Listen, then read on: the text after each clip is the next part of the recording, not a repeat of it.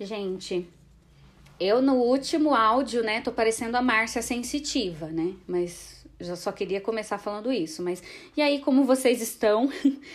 é, hoje nós vamos falar sobre cuidado com o que você deseja.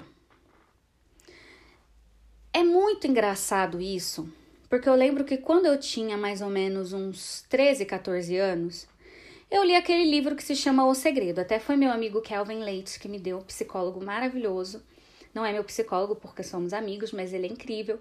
E ele me emprestou esse livro para ler, que ele falou que mudou bastante a vida dele. E aí eu fui ler. Eu não gosto muito de autoajuda nem de coisa parecida.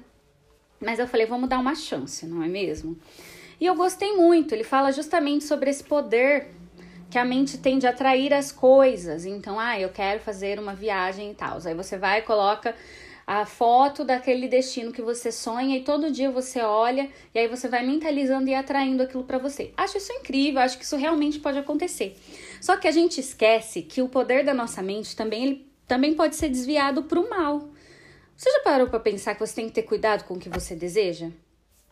Até o, o meu outro amigo Elton, que é companheiro do Kelvin, marido do Kelvin, ele, fala, ele falou para mim isso, que a gente tem que ter muito cuidado com o que a gente deseja. Eu já tava pensando nessa, nessa, nessa frase, sabe? Tem uma música do Bring Me the Horizon, que é uma banda inglesa, que chama Oh No. E eles falam, so be careful, be careful what you wish for. Então tenha cuidado com o que você deseja.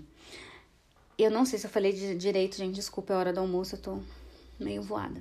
Então, gente, é, a, essa lei da atração e do pensamento ela é perigosíssima, ela é perigosíssima. A gente tem que se responsabilizar pelas nossas escolhas, porque às vezes você fica pensando que a sua vida tá tão ruim que realmente algumas coisas se findam, algumas pessoas saem da sua vida, algumas coisas acontecem. E você fala, puta que pariu, mas veio um rojão, veio uma onda, me levou um tsunami, levou minha vida toda que eu conhecia o quinto dos infernos.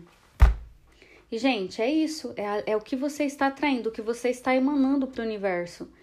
É lógico que a gente não pode deixar de se responsabilizar pelos nossos atos e pelas nossas escolhas, porque isso também, lógico, influencia muito na lei da atração. Não é só o universo que vai conspirar a favor, a gente tem que ter transpiração sim para que as coisas aconteçam. Então, as nossas atitudes, o que a gente fala, o que a gente escolhe, determina também esse ciclo, determina o que sai, o que entra na nossa vida. E eu tava com tanto medo disso que agora eu aprendi a bloquear meus pensamentos. Eu vou parar com isso e vou ficar tipo neutra. Se parar do jeito que tá aqui, tá bom. Então, ou então a gente fica pensando, meu Deus, não tem como piorar isso. Cara, parece que é um desafio que você lança pro universo e de repente fode tudo. Piora, tem como piorar sim, então a gente tem que ter cuidado com aquilo que a gente pensa. É... E aí, falando um pouco sobre mim, é, onde eu estou hoje, o que eu estou fazendo hoje, e a, o que eu tenho hoje, eu tenho certeza que foi materializado por mim, tá?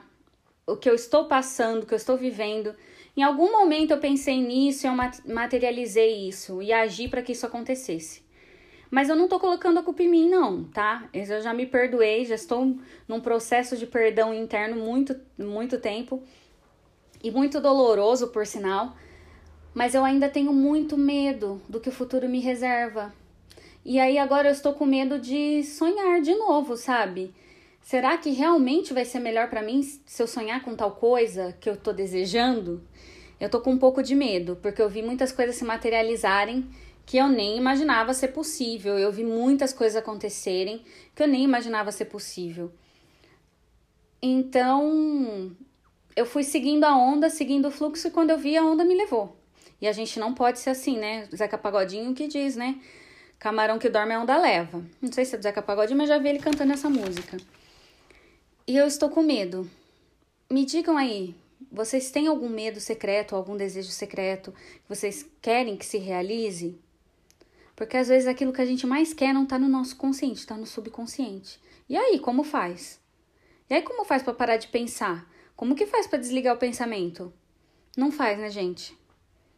é seja o que Deus quiser. Eu já cheguei nessa conclusão. O que tiver de vir para mim, seja o que Deus quiser. Porque eu não quero mais cocriar nada, só ficar em paz na minha vida. Fazendo meditação, lendo meus livrinhos, comendo comida gostosa, cozinhando. Esse é o meu objetivo a médio e longo prazo, sabe? Me manter bem, centrada, equilibrada, continuar fazendo o meu trabalho da melhor forma possível, agradecer mais pelo que eu tenho, reclamar menos. Então, esse é o segredo. É muito difícil colocar em prática. É igual quando alguém fala, ai, você precisa se amar mais. Gente do céu, me odeio. É muito difícil o amor próprio, é muito difícil colocar isso em prática.